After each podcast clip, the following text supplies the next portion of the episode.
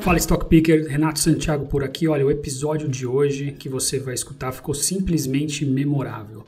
A gente conseguiu unir nossas duas maiores paixões, o mercado financeiro e o futebol, e conversamos com uma das figuras mais conhecidas do futebol brasileiro, o juiz Arnaldo César Coelho. Isso mesmo, pode isso, Arnaldo. Pode isso, Arnaldo! Da regra é clara, o Arnaldo César Coelho da Globo. Se você não sabe o que o Arnaldo tem a ver com o mercado, fica aí escuta até o fim que você vai se surpreender. Mas antes do papo começar, eu preciso te avisar que semana que vem começa o evento mais tradicional do Condado, o Melhores da Bolsa 2021. Vão ser três dias de evento online absolutamente gratuito, com a premiação das melhores empresas da Bolsa e conversas com grandes gestores e grandes personalidades do mundo das finanças e dos negócios. Vamos ter a participação de CEOs das empresas vencedoras e figuras como André Jakurski da JGP, Dório Fermo do Opportunity e muitos outros nomes de peso. Para você se inscrever nesse evento, basta clicar no link que está na descrição do episódio. Eu e o Salomão estaremos lá todos os dias e contamos com a sua presença. Então a gente se encontra lá. Fica agora com o nosso papo com Arnaldo César Coelho. E ó, a regra é clara: quem não ouvir, tá perdendo.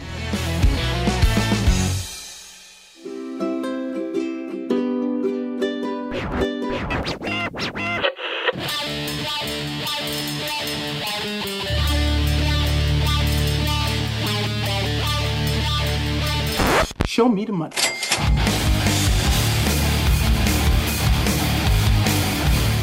Sim, sim, sim, tá começando mais um Stock Pickers, o maior, o melhor, o único, o inigualável podcast de ações desse Brasilzão. Eu sou Thiago Salomão, apresentador dessa bagaça, tô sempre acompanhado dele, Renato Santiago. Tudo bom, Renatão? Tudo bem, pensei que fosse começar com um apito inicial hoje. Você sabe apitar? Por quê? Você já vai dar o spoiler do convidado? A gente nem apresentou ele. Então beleza, vamos lá. Bom, nosso convidado aqui do episódio número cento e pouco, porque agora que a gente 101. passou do 100, não, o 101 já saiu, vai ser o 102 ou 103, mas fala cento e pouco, porque tá bom. é melhor a gente 100. guardar de 100 em 100 para não Uhum. passar vergonha. Tá bom. É, o nosso convidado, ele é mais conhecido por pelos comentários de arbitragem que vocês já devem ter visto pela TV, pela participação em Copas do Mundo. Aliás, foi o primeiro árbitro não europeu a apitar uma final de Copa do Mundo. Você sabia disso, Renatão? Sabia. Pior que eu sabia. É Ah, nossa- futebol, né? Vi muito jogo na Globo. É, a nossa produção aqui, famosa Wikipedia, que ajudou bastante também a pegar mais informações sobre ele, mas a gente não vai falar de futebol, quer dizer, vai falar um pouquinho, porque a gente sempre acaba falando de futebol, até com quem não é do futebol. Então imagina com o Arnaldo Davi César Coelho, o famoso Arnaldo César Coelho, ele que é muito conhecido pela sua trajetória no futebol, mas também é, teve sua trajetória no mercado financeiro, ele e o irmão dele, e a gente vai falar bastante disso, vai falar também um pouco dessa convivência no, no, no mundo da bola, no mundo do mercado, onde é que esses dois mundos se encontravam. Vai ser um papo bem bacana, mas já até dou um spoiler que seja por causa do futebol, por causa dos investimentos, tanto o Arnaldo quanto o Ronaldo, eles têm uma história de vida muito legal de quem conseguiu o sucesso, seja em qual área que eles ocuparam, e deve-se muito ao que eles construíram. Então, é, acho que vai ter muito aprendizado aqui nesse papo. Né, Renatão? Exatamente. Então vamos passar a bola para nosso convidado, Arnaldo César Coelho. Seja bem-vindo ao Stock Pickers. Arnaldo, é, já queria que você, é, na sua apresentação, contasse aí como é que você. é, Quantas primaveras você trabalhou no mercado? Eu não sei se você ainda está no mercado. Enfim, quem que é o Arnaldo financeiro no mercado? O Arnaldo César Coelho no mercado financeiro é muito nome. Tudo bem, Salomão? Tudo bem, Renatão? Estou à- à disposição de vocês. Conforme você falou, nós vamos começar um jogo. Vou até apitar. Aê. É o seguinte, é, é, a minha vida de mercado financeiro tem muito a ver com a vida de futebol.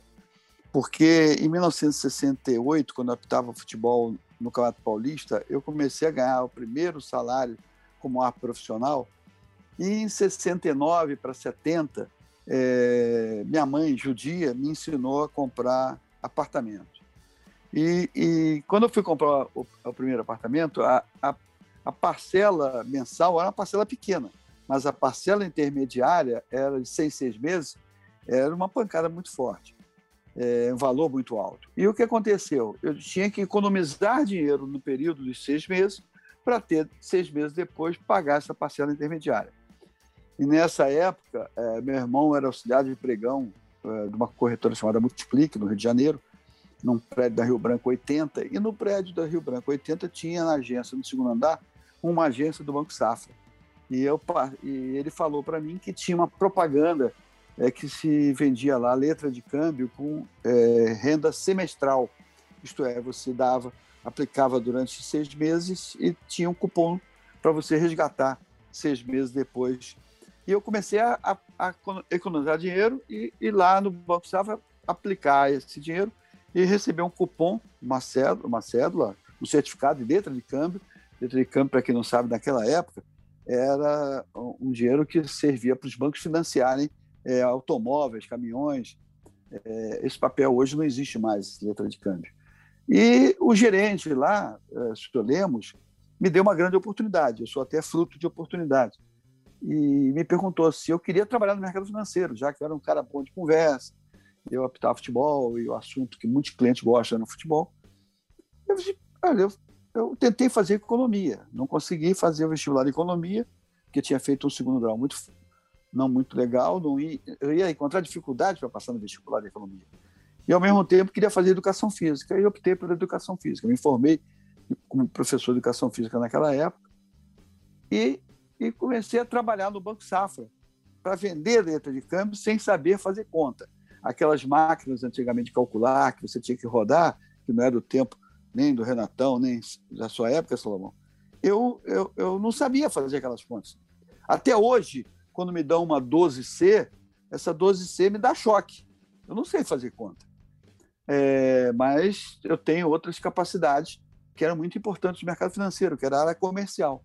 E eu levava clientes do Banco Safra, eram clientes meus que eu tinha trabalhado na Nestlé, eram donos de padarias que pegavam dinheiro e guardavam no fundo do, da, da, casa deles, debaixo do colchão, levavam aquele dinheiro e, e eles aplicavam letra de câmbio. Aí eu comecei em 1969. Portanto, como eu vendi a corretora em 2009, foram 40 anos como um agente, é, primeiro de investimento, depois como gerente de corretora, depois como diretor é, de banco e depois como um dos acionistas das maiores corretoras, maiores distribuidoras e maiores corretoras do país é, no mercado de futuros, que foi a liquidez. Foram e... 40, 40 anos de história. Arnaldo, e o, quem que era o Arnaldo antes dessa entrada no mercado, né? Porque você falou 68, 69, você deveria ter seus 25 anos. Como é que é, foi é, tinha... você antes? É, onde nasceu? Como é que é. como é que foi sua sua sua construção aí até chegar lá? É, nós nascemos em Copacabana, eu e meu irmão. Papai era propagandista médico, mamãe trabalhava nos Correios. A minha mãe ensinava para os funcionários das obras que construíram é, Copacabana, que eram os pessoal que ia do Nordeste para trabalhar como peão de obra. É, ela ensinou a, a esses obreiros a escrever telegrama, como teve uma personagem é, no, no filme Central do Brasil, uhum. que ensinava a escrever cartas, a mamãe ensinava a, a, escrever telegramas. Papai era um propagandista médico, que trabalhou em companhias americanas, porque ele viveu 10 anos, paraense, viveu 10 anos nos Estados Unidos para trabalhar para um tio que exportava castanha do Pará, e falava inglês e pensava em inglês muito bem, e essas empresas de produtos farmacêuticos estavam sendo lançadas, estavam sendo começando no Brasil, ele trabalhou em várias empresas, no final da vida dele, ele era um gerente de, do Leite Glória, que era, era um produto, é, enfim. E a gente estudou em escola pública. Eu me formei e nesse meio tempo eu gostava de futebol. Eu estava na praia, eu jogava futebol na praia, mas jogava muito mal. Mas como era um cara muito esforçado, eu levava as camisas para casa para lavar, as camisas do time. Eu botava a rede e no final faltava juiz, porque ninguém queria apitar futebol de praia. Eu, com 15, 16 anos, comecei a, futebol de, apitar futebol de praia, incentivado pelos professores de educação física, que nas aulas de educação física perguntavam quem queria ser o, o xerife da turma. O xerife da turma era aquele que fazia a chamada e que botava, organizava lá a aula de educação física, que era mais ou menos um, uma pelada de futebol de salão, que hoje é futsal. E ali comecei a despertar minha liderança Aí na praia eu consegui fazer um curso para a Federação do Rio, passei e me tornei árbitro e as oportunidades foram aparecendo e eu, e eu aproveitando as oportunidades conforme eu falei. Em 68 eu já fui contratado pela Federação Paulista, é, enfim, casado já com, logo depois com duas filhas e assim comecei a minha vida. Mas trabalhando muito, em muitas atividades. Vocês estão vendo que eu dei aula de educação física no Colégio Pedro II, que é um dos tradicionais colégios federais do Rio de Janeiro, passei no concurso federal, é, apitar futebol, trabalhava no mercado financeiro. Eu tinha uma motocicleta para sair correndo da corretora, ir lá no colégio, dar aula e voltar para a corretora para atender os clientes. Montava uma equipe comercial. E graças a essa minha especialidade de área comercial, é, eu tinha que ir para São Paulo trabalhar, não podia. A mulher psicóloga tinha uma clínica muito grande no Rio de Janeiro. Eu montei uma distribuidora de valores e de, de madrugada pensei no nome, troquei o nome para liquidez dessa distribuidora, fui no Banco Central, registrei o nome liquidez, isso em 85, e eu fiquei, depois essa corretora, é, essa distribuidora é, enveredou pelo caminho de mercado financeiro de, é, de BMF, nós, eu, nós compramos títulos da BMF, a gente tinha três títulos da BMF, e foi a segunda corretora do país durante muitos anos, perdendo para a Link, uhum. é, que era uma grande corretora, Perdendo, não. Não era uma competição, mas a gente era segundo colocado pelo volume. Para ter uma ideia, a gente fazia 13% do mercado da BMF. É, nessa época é, de sucesso, algumas corretoras de, de valores, é, o próprio Peiximol, que era cliente nosso na XP, tentou fazer uma aproximação para a gente fazer uma fusão, mas nessa época já estava sendo vendido. A gente, a gente tá, já estava vendido para a BGC, que é uma, uma das maiores corretoras do mundo no mercado, e aí foi quando eu saí, em 2009. Aí me aposentei, virei um investidor, mas não deixo de acompanhar o mercado financeiro e acompanhar meus, meus amigos. Muitos desses amigos estão no mercado, muitos são diretores, ex-funcionários são diretores de banco. Eu tenho clientela antiga. É, eu me lembro que eu levava cartão vermelho e cartão amarelo para dar de presente para os diretores de banco, tesoureiros. E muitos desses diretores hoje aposentados, os filhos deles são do mercado financeiro e que tem até hoje esse cartão vermelho e cartão amarelo, que eu esqueci de trazer aqui, porque se vocês fizerem alguma pergunta mais ou menos, eu, vocês vão dar uma, vão dar um amarelo. Não, não mas é, a gente dá, dá, virtual, né? Não tem problema. É, é, mais provável, é mais provável a gente tomar cartão amarelo por uma pergunta mais assintosa, né? É. A, gente, a gente não é famoso por fazer pergunta ruim, mas é mais as perguntas constrangedoras. Mas, Arnaldo... é, é, um carrinho na, é um carrinho na canela. É cartão isso. amarelo. Isso, sem, sem ligamento rompido, por favor. É. Ô, ô Arnaldo, você começou então é, apitando no futebol de São Paulo? É, porque aconteceu o seguinte: eu apitava futebol no Rio de Janeiro, fiz curso no Rio de Janeiro. Olha só como é que é o destino. E aí eu apitei um jogo aqui, o diretor de um dos clubes, que era o Castor de Andrade do Bangu, chegou no presidente da federação, falou: Olha, o Arnaldo não sabe o que é time grande, foi marcar um pênalti contra o Bangu no último minuto a favor do Madureira. E aí o presidente da federação, que atendia todos os pedidos do, do Castor, falou, Arnaldo, você está de folga esse fim de semana. Porque é entre, entre outras, está vetado, é uma palavra até que os clubes usam muito. E aí eu fiquei meio perdido. Aí nisso, a CB, é, na época, a CBD estava precisando do juiz para apitar no, no norte.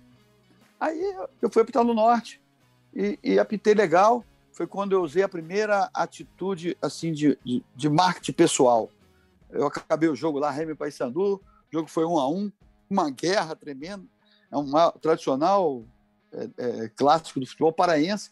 Eu nunca tinha ido a Belém, era filho de pais paraenses, e eu fui apitar o jogo. E, e, e, graças a Deus, minha mãe que falava, quando era empate, ela falava, graças a Deus, não teve perdedor.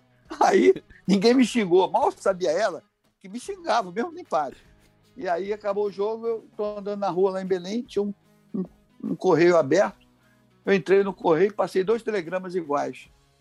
Parabéns pela indicação do árbitro Arnaldo César Coelho, que cumpriu uma excelente atuação no jogo Remy Paysandu, assinado lá Zé da Silva. Aí mandei para o presidente da comissão de arbitragem da CBD na época e para o presidente da Federação do Rio de Janeiro de arbitragem. Aí, terça, quarta, eu cheguei e fui lá. Aí eu, né, trabalhando na Nestlé, levei um saquinho de chocolate lá para o diretor de arte, ele falou assim, da CBD, assim, recebi um telegrama de um grande amigo meu lá de Belém, que se apitou muito bem em Belém, vou te escalar em outros jogos. Quer dizer, era marketing pessoal, né? Eu não Claro. prejudiquei ninguém. Aham. Cheguei na federação, fiz o mesmo. Levei um saquinho de chocolate da Nestlé, dei pro diretor de árbitro. Ele olhou e falou assim: pô, você apitou muito bem em Belém. Eu recebi o telegrama lá do diretor lá, que você foi bem, você leva jeito. Eu, cara, porque ninguém ia saber, é, é, é, só iam saber que eu fui a Belém se eu tomasse uma pancada lá, fosse agredido, que sairia em todos os jornais. Como eu apitei bem, essa, eu estava eu tava fazendo meu papel. E aí o secretário da federação, que estava batendo na máquina, o Jarbas, olhou para mim você é bem sem vergonha, bem sacana. Já está passando telegrama se elogiando, né, rapaz? Quer dizer, Sensacional. é, mas já, assim eu comecei. Nisso, eu apitei um jogo em Curitiba e tinha um famoso presidente da Federação Paulista, que vocês não devem conhecer, mas muita gente conhece de nome, Mendonça Falcão. E ele me viu apitar lá em, em, em Curitiba, em 67. Aí no avião da volta, que era Curitiba, São Paulo, Rio, era o mesmo voo. Ele me viu no voo, mandou um assessor dele perguntar se eu queria apitar em São Paulo. Aí, aí eu fui demitido da Nestlé, porque mandaram escolher ou Nestlé ou futebol, eu escolhi é, é, é, futebol. Outro dia até comentei com o presidente da Nestlé sobre isso. E, e aí fiz né, de carreira. Aí fui para São Paulo apitar, contratado, assinado contrato a profissional morando no Rio. Eu ia a São Paulo apitar e voltava. Eu ia apitar e voltava, que era a melhor coisa que tem. Era não me envolver com o futebol paulista, que era uma. Era, uma, uma era, de, era igual a, hoje em dia, mas o time do Santos era do Pelé que ganhava de todo mundo. Eu apitei 28 jogos com a Paulista, apitei 12, 14 do Pelé, do Santos. E era sensacional. E, e, é, e, e, é, impressionante a popularidade que isso me dava em São Paulo, mas eu não morava em São Paulo. Eu só fui ver isso mais tarde, trabalhando pela TV Globo e comentando os jogos do, do, Campeonato Paulista. Porque eu entrava nos bancos, pô, eu era conhecido de, desde o segurança lá embaixo até pelo presidente. O segurança me dava uma prensa lá embaixo, ai, meu Corinthians! Eu chegava lá em cima, o cara era São Paulino e me dava uma prensa porque era São Paulino. Mas eu estava acostumado, isso era legal. Ô Arnaldo, é, por que escolheu futebol ao invés de uma carreira na Nestlé? O que que tinha ali? Porque, pô, antes de você, eu não consigo imaginar um árbitro de futebol que é, virou o, o, Pelé da arbitragem, né? O cara que é, fez é, história. Ninguém sabe ganhou... o nome de vários árbitros, né? Só sabe o nome do Arnaldo e talvez mais um. Foi algo, foi meio algo visionário, assim, pensar, não, acho que não, eu consigo. Não, não. Olha, tá vida você tem que ter vocação. E eu, desde garoto, na praia, eu apitando futebol, os caras olhavam e assim, pô, você leva jeito e tal. Agora era uma África na praia, porque na praia, é, eu estou agora aqui em Ipanema, estou olhando ali a praia onde eu apitava. Eu acabava o jogo na beira d'água. Por quê? Porque quando a torcida que ficava no paredão acabava o jogo e descia para querer me bater, tomar satisfação é bater, né? Porque sempre aparece um baixinho folgado para te dar cascudo. Aí eu mergulhava na água e nadava e ia embora. Mas eu tinha vocação, eu gostava. Daquilo. O pessoal falou assim: você vai trabalhar onde? Trabalhar. Para mim, apitar futebol era um prazer. Eu corria é, o campo todo na areia, que era cansativo para burro. Eu fazia, é, eu devia fazer não sei quantos quilômetros apitando na praia. É, agora, se você chegasse assim, Arnaldo, vamos correr 10 quilômetros, eu ah, não. Agora, vamos correr 10 quilômetros apitando o jogo? É porque eu gostava o prazer que eu tenho. Até hoje eu tenho saudades e fico olhando os caras apitando aí. Me dá uma saudade tremenda. É claro que não tenho mais preparo físico nem para correr, nem para soprar apito. Dá para jogar beach tênis, outros esportes na areia, mas correr como um jogador é mais difícil, né? E Arnaldo. Mas isso, por, isso, por isso que eu larguei, por isso que quando mandaram escolher o Nestlé ou futebol, eu escolhi futebol. Eu poderia ter feito uma carreira no Nestlé. Eu comecei como promotor de vendas, em menos de cinco anos eu já era vendedor, poderia chegar a gerente, diretor. Hoje, o presidente da Nestlé, é, é, é, ele começou como eu comecei. 20 anos depois, ele começou como promotor de vendas, chegou a presidente da Nestlé. eu poderia também ter chegado a presidente da Nestlé. Arnaldo, esse começo. Quem sabe, né? Quem sabe. Esse começo aí é, no futebol paulista foi quando? Quando que a gente está falando?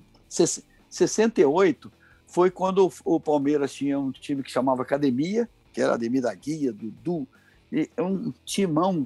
E o, o timaço, tinha, timaço, timão é, não. É, é. Timão não. É, É. Timão eu sou o Corinthians. É. O Corinthians tinha o Timão, que era Paulo Borges, não sei o quê. Lá, é, é, é, é, é, o Santos era o Santos campeão. E, e outra coisa, esses times grandes iam no interior e ganhavam do time do interior. Pô, ganhar do time interior é difícil, porque o interior era interior. Era, um- era uma guerra. E os estádios do interior, todos estavam em obra. Você ia a Ribeirão Preto, o estádio lá estava em obra. Obra é ruim, porque tem pau e pedra. Pô, pau e pedra, tu vai fazer o quê? É Jogar jogar no no juiz. juiz. E sair do camburão depois do jogo. O que é sair do camburão? É que o time da casa perdia e você ficava tomando banho, tomando banho, tomando banho. O chefe policiamento calma, não. Eu digo, calma, eu sei que eu tô calmo. Aí que chegava o momento, o camburão entrava de ré, encostava na porta do vestiário, você entrava no camburão e o camburão te levava até a estrada para você pegar o carro da federação. Agora, você acha que camburão é legal? Não sei se vocês já andaram de Não, camburão. não, não, não Tudo, tive experiência. tudo escuro, eu, os dois bandeirinha, coitado.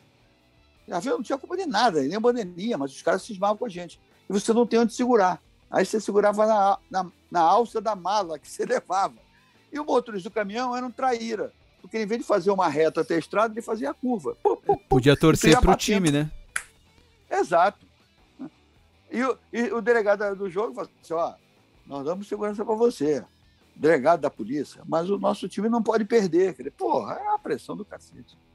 E aí não tinha liquidez ainda, né, Arnaldo? Só- a Nestlé acabou a, na sua a- vida. A, a liquidez, eu fui diretor de banco e tal, diretor de área comercial. Eu, eu tratei eh, na Multiplique, que eu virei eh, diretor, que era uma empresa que o Bode, o, Antônio José e o Ronaldo eram sócios. Eles me chamaram para a área comercial, o Antônio José me chamou para a área comercial de Open Market, que era um negócio que não existia, Open Market.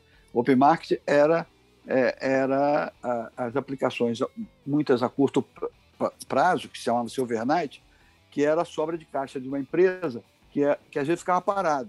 Ou então ela aplicava no banco. Mas a- os bancos davam taxas bem mais baixas. Uhum. E a gente tinha que visitar essas empresas para eles remunerarem esse dinheiro no overnight, porque a inflação era de 60%, 50% ao mês. Imagina, o dinheiro parado era na petição. E eu tinha que, eu tinha que visitar essas empresas para agariar clientes. Nessa época, a, a, a, a Multiplique tinha mais outras duas corretoras grandes. Uma a, era a garantia do Jorge Paulo Lemos, do Marcel, do Beto Sicupira, que tinham um, um, o Clóvis, enfim, um, algum, uns diretores que, que viajavam comigo para visitar clientes. Tinha a Omega aqui no Rio, que depois acabou.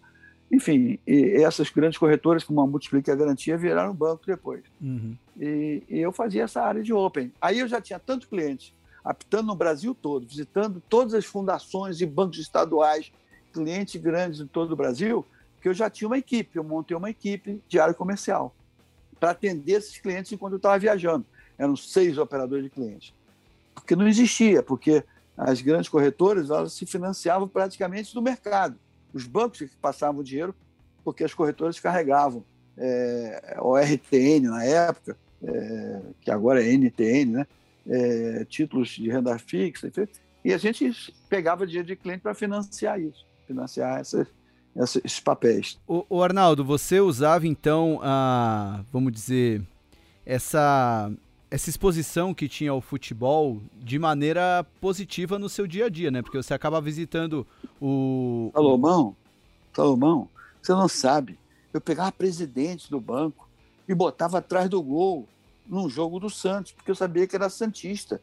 Na segunda-feira, esse presidente do banco operava comigo que tu não imaginava. Pô, tu bota o cara atrás do gol. O cara vê o jogo do Pelé atrás do gol, eu era o juiz, botava, o cara entrava comigo no campo. Pô, eu, eu, eu, eu, eu fazia isso toda hora. Eu ia a Manaus, pegava o garoto lá que operava comigo, e o garoto chegava e entrava em campo para tirar fotografia. Ou tinha um que ficava do meu lado na hora do cara e coroa. Teve um garoto em Porto Alegre, que era operador do Banrisul, é, o Souza, e ele foi para dentro de campo, tirou o cara e coroa, eu o cara e coroei do lado. Aí o, o time dele atacava para lá, ele ia para ver o ataque do time dele. Aí um dia ele está saindo, os caras, ô Souza, tu é segurança desse ladrão aí? Aí ele parou de ir comigo pro jogo, sabe? Porque a pressão, os caras da arquibancada reconheceram o Souza. Enfim, é, tem histórias, eu conto histórias. Eu, eu me lembro que eu fui apitar um jogo CRB, CSA, em Alagoas, desci no aeroporto, tinha um, repórter me cercando e tal, aí eu ia para o estádio, Eu, e de manhã cedo, eu chegava lá meio-dia, eu ia almoçar e visitar o cliente, que era o Banco Estado de Alagoas. E eu nunca me esqueço, o Banco Estado de Alagoas precisava captar, na época, 100 bilhões, era dinheiro que não acabava mais. Aí o tesoureiro, o diretor financeiro estava apavorado, o presidente apavorado, eu falei, quanto é? 100 bilhões. Eu compro esse CDB do senhor, 100 bilhões. Aí o presidente olhou para mim e disse, vem cá, tu vai apitar CRB, CSA, para ganhar uma merreca e quer comprar 100 bilhões de CDB do banco? É, compro. Eu ligava para o Rio, falava com o Antônio José, que é o bote, ó, estou com a possibilidade de comprar 100 bi de papel aqui. Posso comprar? Pode. Qual a taxa? Tanto. Eu operava a taxa e comprava 100 bi de papel. Pô, é por quê? O futebol era uma grande vitrine. E aí, e assim eu fiz negócio. É, aconteceu isso no, no exterior. Deu, deu dinheiro esse trade do CSA? do CSA, trade do CDB. CDB do CSA. Eu não sei, é, eu não sei se o CDB deu tanto lucro. Eu sei que quando eu voltei para o Rio de Janeiro, o Antônio Zé levantou da mesa dele e me deu um beijo na testa. Quando o mineiro vai te dar um beijo na testa, ele deve ter ganho uma grana nesse CDB, né? É você... Mas olha, essa história aconteceu agora na liquidez, que a exposição que a TV Globo me dava tanto, e, e, e eu ia a Nova York visitar é, bancos, eu subia na cara de pau no banco. E aí eu, mais um, dois, três, um, dois rapazes da liquidez, víamos visitar. Porque enquanto eu falava com o outro, falava com o outro, não sei o que e tal, nisso sempre tinha um brasileiro. E o brasileiro assiste a Globo Internacional. E me viam comentar, pô, Arnaldo, para lá, Arnaldo para cá e tal. E aí eu ganhava, e eu tinha. Agora, não adianta, eu aprendi isso na Nestlé, não adianta você querer ser um bom comercial se a empresa que você trabalha não tenha bons produtos e não seja uma empresa séria. Então, eh, não adianta você chegar lá e dizer, ah, eu trabalho no, no banco do Zezinho da esquina. Pô, meu, que banco é esse? Eu tinha que mostrar que eu trabalhava num banco que tinha credibilidade e bons produtos. Não adianta o cara ser agente autônomo de uma corretora e dizer assim, eu trabalho para corretora tal. Mas qual é a corretora? Não, tem que ser uma corretora boa. Por isso que eu digo que o agente tem que pensar duas vezes. Esse negócio de corretora é sério. Você tem que ter uma corretora boa com bons produtos na tua retaguarda. Não adianta você ser um bom comercial. O Arnaldo, a liquidez, então, você começou ali em 85. É, eu, eu, foi uma oportunidade. Eu tinha, eu fui convidado para ir para São Paulo, não podia ir para São Paulo. E aí o pessoal falou assim: o que, que você vai fazer? Eu digo, ah, vou montar uma distribuidora. Pô, não, tá de brincadeira. Pô. Tu é professor de educação física que, que tu entende de balanço? Eu falei, não, o único balanço que eu entendo é do play lá de casa do meu prédio, lá do clube. Pô, aí, mas eu sei aonde conquistar garotos e profissionais bons que vão me ajudar. Eu sei o que eu sei fazer. E eu sei o que eu não sei fazer. O que eu não sei fazer, eu pergunto para quem sabe. Assim foi minha vida. Eu sempre procurei me cercar de pessoas e, e, e ter a humildade assim, não sei nada disso, me explica. O cara chegava para mim e falava assim, Arnaldo, pô, o banco tal quer saber como é que você faz o, os gráficos da liquidez que você apresenta, aqueles gráficos de bolsa. Eu tinha um garoto, coitado, faleceu, o Mário, era excelente. Eu pegava o Mário, botava embaixo do braço e levava no banco. E o Mário dava uma aula sobre suporte e resistência. É, vocês que devem ser grafistas devem entender o uhum. que é uhum. isso. Ah, e eu ficava olhando e aprendia com o Mário. Eu não, não me metia, mas eu sabia abrir a porta do banco e levar o Mário como na Multiplique, quando tinha um negócio técnico de um cliente que queria fazer um, um, head para travar uma importação de equipamento, que tinha que comprar dólar, como é que comprava, margem e não sei o quê.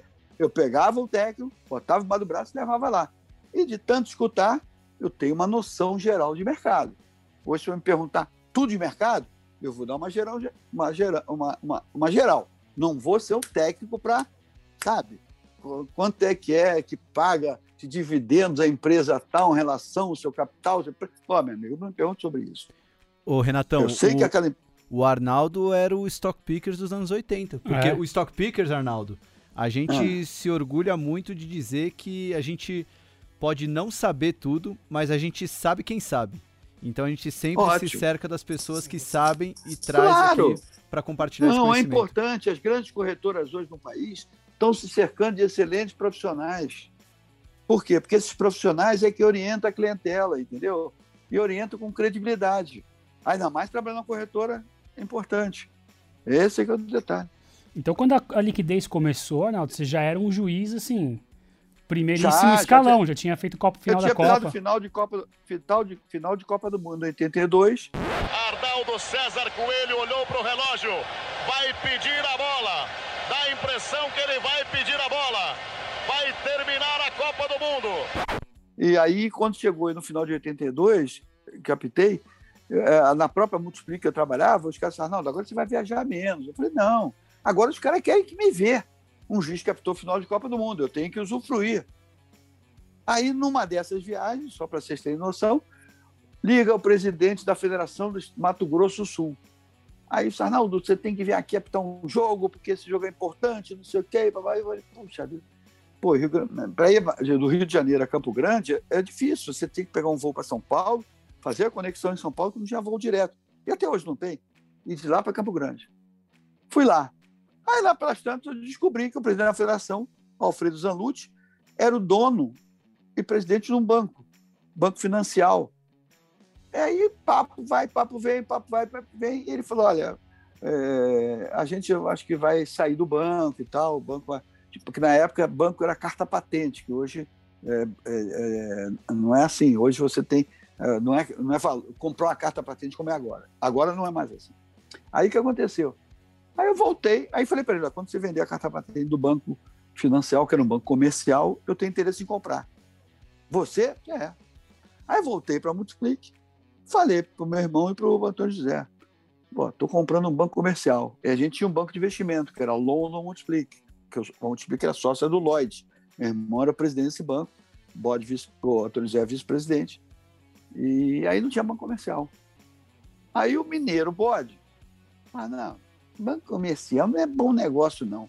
Mineiro é o seguinte: mineiro, quando diz que não é bom negócio, é para baixar o preço, é para comprar barato.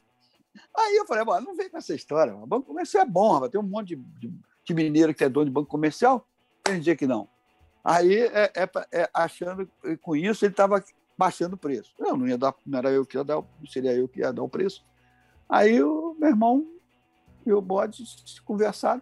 Meu irmão foi a São Paulo e sentou com o pessoal, que eu abri as portas, que era o pessoal do Bamerinos, que tinha comprado o Banco Financial, e, e comprou o Banco Comercial. Esse Banco Comercial, que mais tarde a, a vendeu, pô, deu, fez com que a Multiplique crescesse patamar e desse muitas operações. Quer dizer, então, o futebol, essas viagens, ajudaram. Quando foi em 85, é, eu, eles queriam que eu fosse para São Paulo para trabalhar. O, o presidente do Banco London Multiplique é um ex-presidente eh, da BMF, Manuel Sintra, nosso amigo.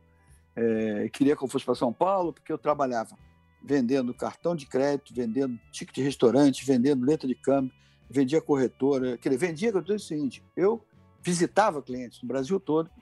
A, a, a, a, Multiplique tinha ticket de restaurante, tinha era uma gama de produtos.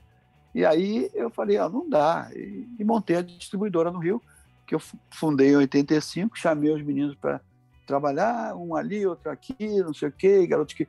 eh, tinha uma- eu tinha uma vantagem, eu dava aula no Colégio Pedro II, e eu via garotos bons de matemática e levava para o mercado. Bom de esporte, bom de matemática, pode levar para o mercado financeiro que dá certo. Porque o garoto que é bom de esporte, bom de jogo, gosta de futebol, gosta de jogar isso, jogar aquilo, e bom de matemática, ele é bom de cálculo, ele é bom de raciocínio rápido. Eu levava para Multiplique. Eu formei vários garotos que eu trazia da, do, Colégio Pedro II. Aí, quando eu montei a liquidez, o que, que eu fiz? Eu peguei alguns garotos que estavam ah, por aí, montei, tinha sete funcionários, oito, para não dizer conta de mentiroso, um liquidante, e comecei a ter uma distribuidora. Na época, podia aplicação ao portador.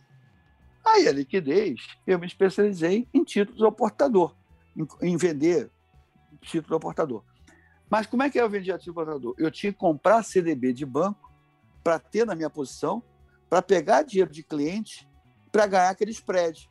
Se o, se o CDB desse 50% ao ano e eu conseguisse financiar no overnight a 40%, eu tinha um spread de 10% de lucro na liquidez.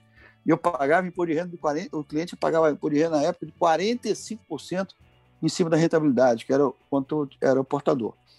Nessa época, eu já comecei a ver que tinha clientes que queriam fazer outras coisas, que eram os clientes que queriam comprar ADI, Em vez de, e era BMF.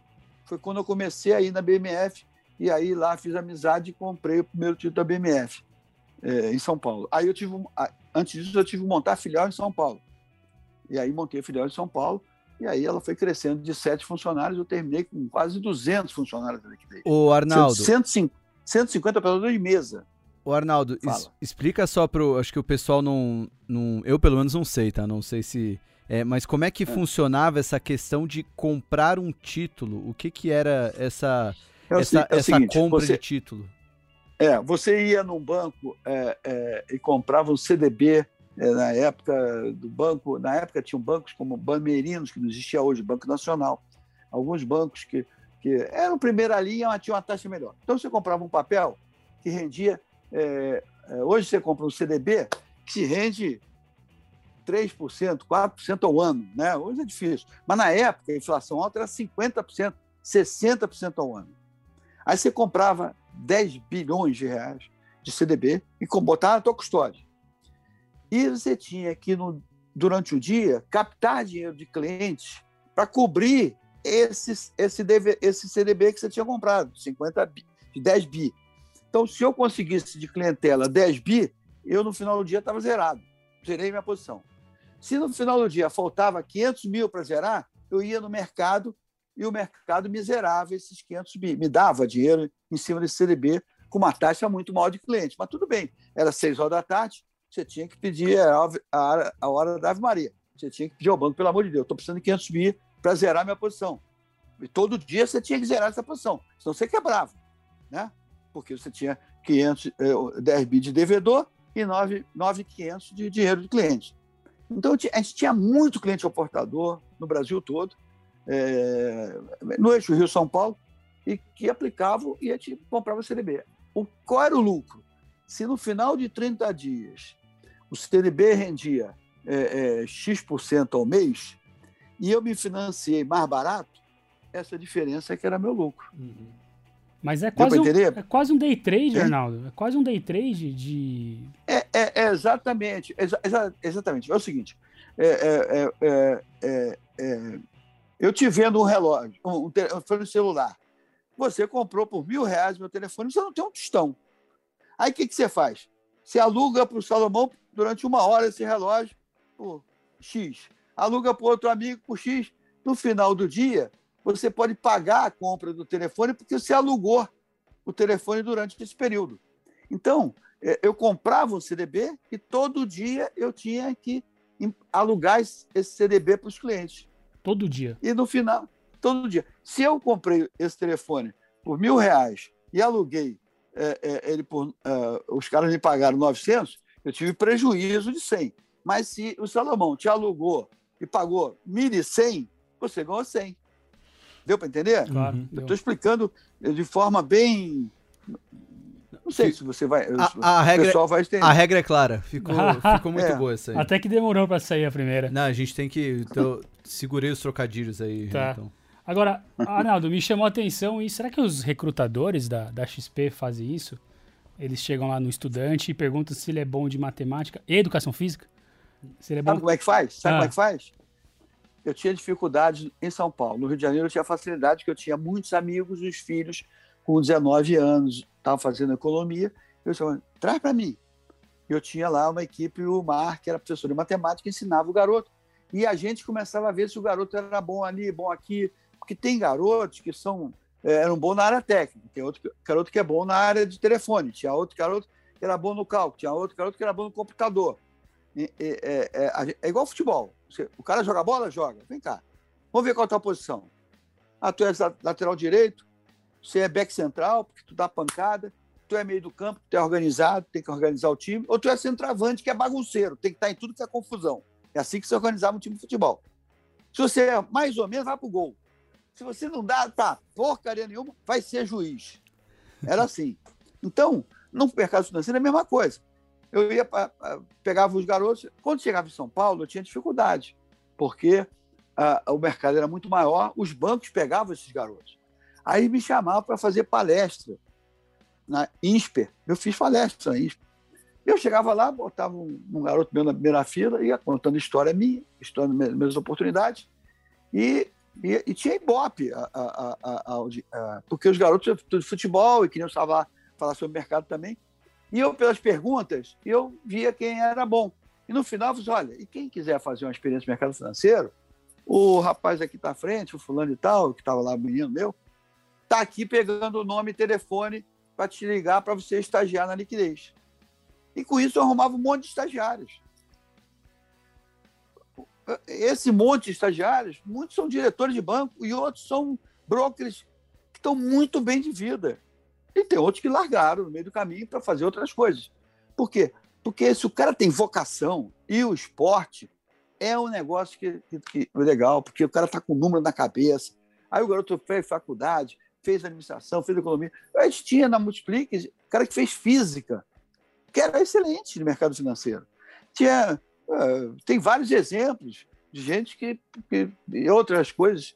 Engenheiro, então, é fácil. Mercado uhum. financeiro, dinheiro gosta de número, está no mercado financeiro. Eu acho que todas as corretoras fazem isso. A história da XP é muito legal. Quando ele começou, que eu falava para os meninos lá em Porto Alegre, almoçando com eles, um garoto, dois garotos. Assim, vocês estão no caminho certo. Vocês estão criando grupos para dar aula sobre o mercado financeiro. E nesses grupos vocês vão descobrir grandes agentes autônomos.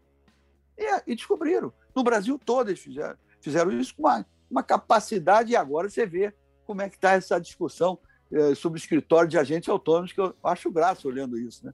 É, de fora é engraçado. Não, mas olha aqui, eu tenho até uma observação sobre isso.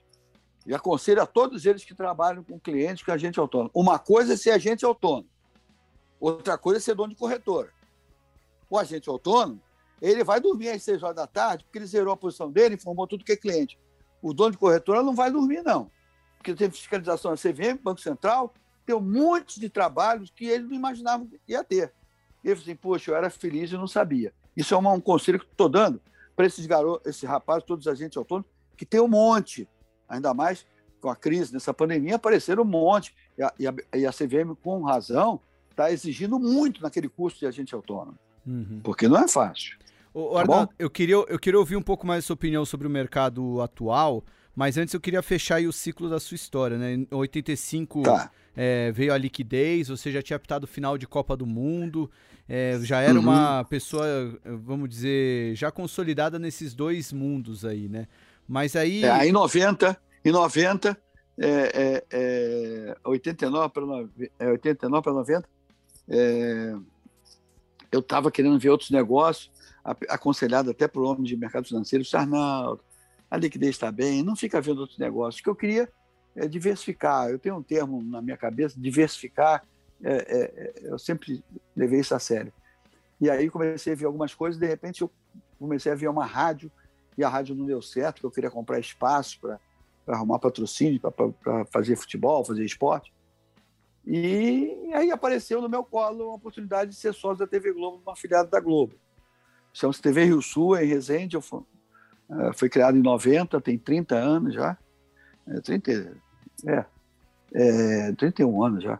E, na verdade, é uma filiada é, que cobre 24 cidades do sul do estado do Rio, onde eu sou o gestor, onde eu, eu tomo conta, tenho lá quatro gerentes, e hoje mesmo passo o dia manhã toda conversando com eles.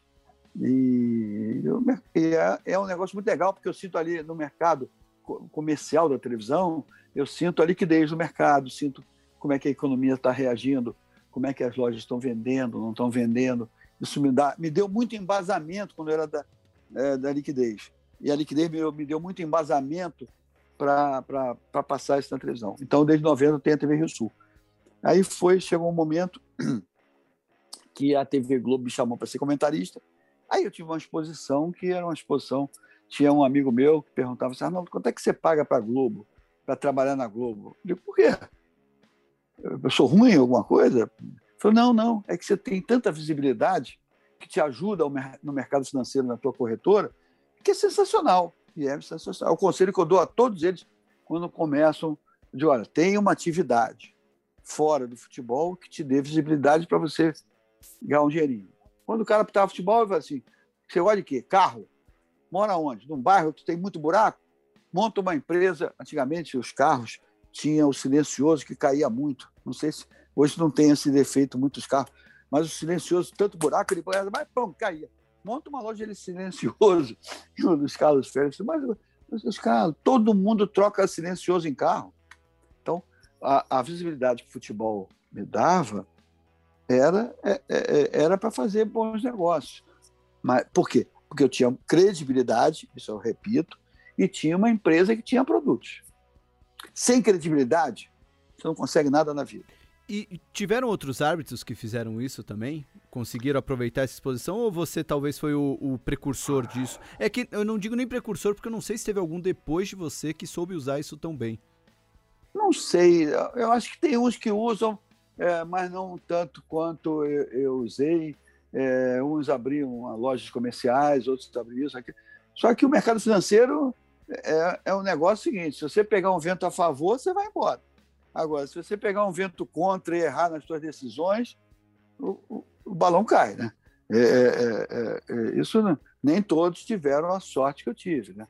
É, quando digo sorte, é porque você tem que ter capacidade, tem que ter vocação, você tem que ter é, credibilidade, mas tem que ter um pouco de sorte. Você tem que estar na hora certa, no momento certo, e aí acontece as coisas, as coisas acontecem. E Arnaldo, só voltando um pouco no tempo, como é que foi apitar uma final de Copa do Mundo?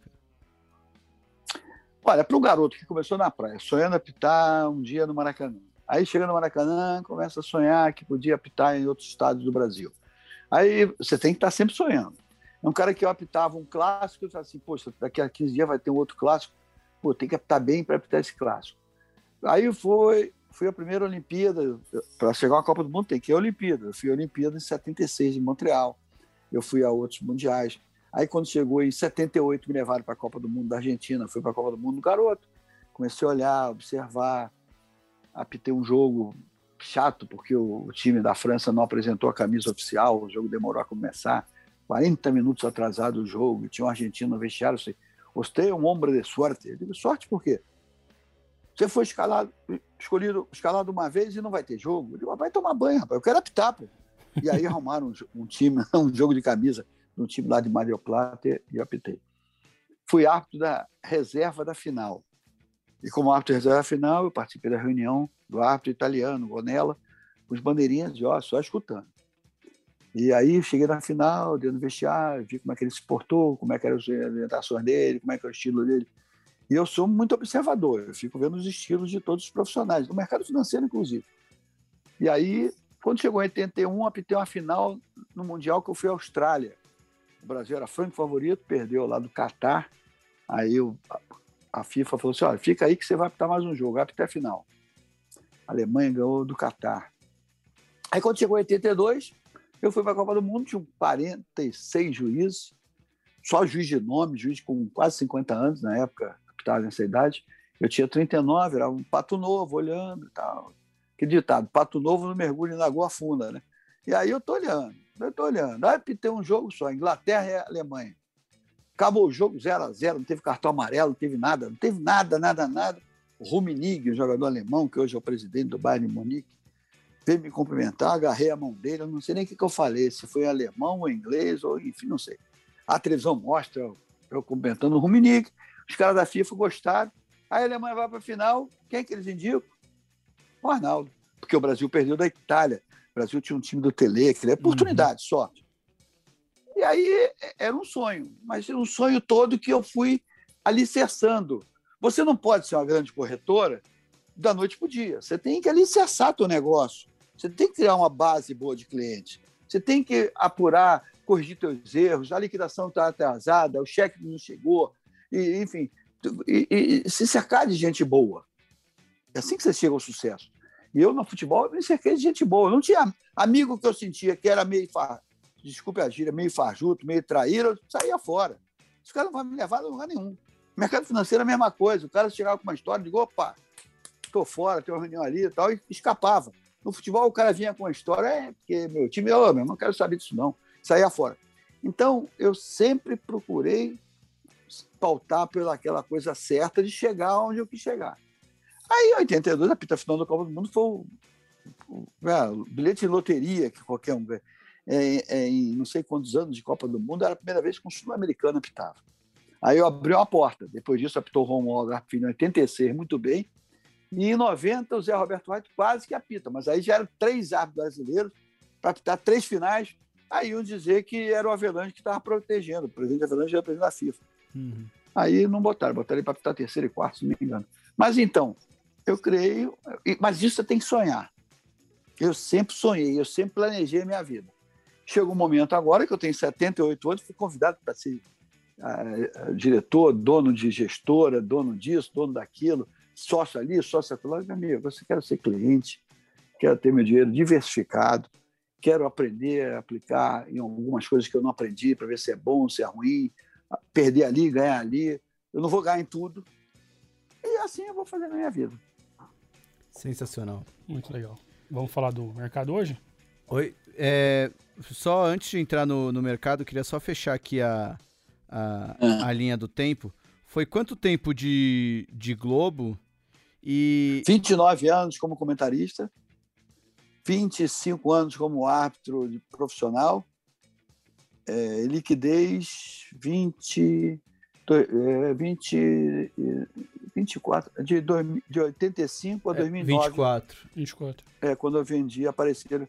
Um, apareceu, foi muito engraçado. Apareceu lá, quero comprar liquidez. Eu falei, não quero vender. Louco para vender, porque, pô, eu, meus filhos, um é músico, outra é, é, é, é, gerente, diretora de empresa de, de marketing de eventos. Não dava, ninguém, você tem que ter uma, alguém para tocar outro negócio, entendeu?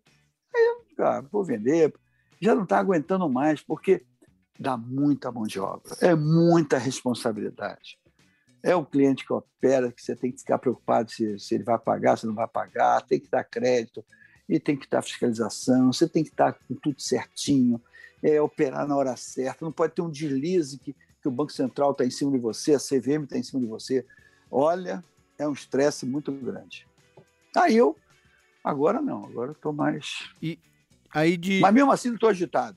Então, é, o que é isso que eu queria saber, porque você deixou a liquidez em 2009, a Globo você saiu, foi, foi mais Depois da Copa do Mundo, depois da Copa da Rússia, o Galvão deu um tempo, o presidente Putin demorou a entrar em campo para entregar a taça. Casa Grande fez lá um, um discurso dizendo muito corretamente, foi emocionante, dizendo que ele estava, o que ele prometeu, ele entregou. É, enfim, é, eu aproveitei e falei, eu queria aproveitar a oportunidade para falar uma coisa. Nunca me esqueço, coisa. O que, que é coisa? Eu digo, olha, passei anos e anos aqui, sempre respeitei do, e fui respeitado desde o primeiro do empregado mais simples da TV Globo até os, os donos da, da, empresa, a família Marinho, mas eu acho que passou a, a, a minha fase. Ah, tudo na vida é fase. E aí falei sobre isso, queria agradecer a todos, que é a minha última Copa do Mundo. Eu fiz não sei quantas Copas do Mundo como comentário de arbitragem, é, criei uma marca, hoje o mercado tá, tem renovação, tem vários meninos que estão comentando, várias meninas comentando. Não existia isso na televisão brasileira. Eu procurei nessa forma, explicar de forma didática tudo, e eu acho que eu fui compreendido. E ponto final. A regra é clara, tudo começa e tem um fim. E aí ficou. E, e até hoje o pessoal pergunta: pode isso, Arnaldo? Pode. Pode isso, Arnaldo? Você tem que fazer o que está na tua cabeça. E qual, qual, foi a decisão mais difícil dessas três? Parar de apitar? Parar todas, de comentar? Todas. todas, todas, porque eu sou muito viciado por trabalho, eu sou um cara muito, muito, sabe, eu sou muito chato. É, hoje, por exemplo, aqui no Rio de Janeiro, estou vendo o, o, o, o, RJ, que é em São Paulo é da Globo, é o São Paulo, primeira edição, São Paulo, é o J... SPTV. SPTV. Eu estava vendo o RJ lá de Resende, para 24 cidades, e teve uma matéria linda no final, e a menina, quando voltou para ela, eu não gostei da forma que ela, ela, ela falou, né? Na mesma hora eu peguei o telefone e liguei, disse, olha, não pode acontecer isso, tem que ser assim, assim, assim, assim, assim. E a, a minha diretora de jornalismo disse, é, eu sei, digo, fala que eu falei, que eu vi aqui do Rio. Imagina, Olha só, eu de dedo duro aqui do Rio, vendo, vendo, a, minha, vendo a televisão lá, vendo pela internet aqui, porque eu vejo pela internet. Uhum. Mas eu, eu sou viciado para o trabalho. Eu tenho 78 anos, faço ginástica. Agora descobrimos um beach tênis, que é um esporte muito legal, que está na moda em São Paulo, inclusive. Eu soube que os clubes aí estão trocando quadra de tênis por quadra de beach tênis. Uhum. tá um, tá um negócio. Já joguei beach tênis, confesso isso aqui. É, É, legal. legal. É divertido. Agora, Renatão, eu tô achando você um pouco gordo. Se eu jogasse contra você, eu dava uma curtinha que eu acho que você não pega, não. Ih, eu pego, eu pulo alto, Arnaldo. Pulo pra trás. Alto, não, cu- não, não, curtinha é aquela da frente. Que a gente Ah. finge que vai dar e dá, encosta só. Salomão gostou. Não, eu, história. eu adoro porque quando usou o porque ele é Renatão... mais gordo que eu, daí Não, ele que fica isso. feliz eu, quando eu, falam eu isso. sou, eu sou atleta, eu sou um ex-atleta em atividade. Então, eu, apesar de gordinho, eu tenho ainda o, o, a- o condicionamento de atleta. Você treinou hoje, Salomão? Tre... Não, não. eu hoje treinei. Tá não. vendo, Mas, mas amanhã eu Não, treino. Tá vendo? É, porque hoje você treina eu trabalho. Amanhã eu treino você trabalha. Tá bom. É, o Stock, Stock Pickers funciona assim. Pode isso, Arnaldo. Pode isso, Arnaldo. Pode, pode. Isso é uma brincadeira saudável. Olha, nessa época de pandemia, tem que praticar esporte. Tem que, não pode ter aglomeração, mas tem que você descobrir um canto para se andar que não tenha ninguém, um parque que você possa tirar a máscara assim, 10 minutos. É, enfim, eu não posso tirar a máscara porque aparece um cara e tira uma foto. Pode isso, Arnaldo? Ele não sabe que eu estou lá na beira da areia, lá na água, mergulhando. Eles querem que eu mergulhe de máscara. Porra, tá de brincadeira. E tem sempre um paparazzi para botar. Pode isso, Arnaldo? Ô, ô, Arnaldo, agora eu queria ouvir um pouco da sua opinião sobre as coisas que estão acontecendo no mercado. É, é, é- é muito mais um. Você, eu- você já tocou num assunto que eu queria falar, que é desses. dos profissionais de mercado. Que, bem ou mal, se fosse fazer um paralelo, acho que você se assemelhava muito ao que é hoje os profissionais de os agentes autônomos, né? Os profissionais desses escritórios. É, como é que você vê a evolução do, do mercado nesse sentido, né? Você tá satisfeito com o que você tá vendo? Tem coisa ainda que precisa melhorar? É, o que que melhorou? O que que ainda precisa melhorar? Enfim. Você está se referindo a, a- a essa transformação de escritórios de agentes autônomos em corretoras? Também, Isso eu acho, ser? que, eu acho que de uma maneira é- geral, Arnaldo. Deixa eu falar sobre isso.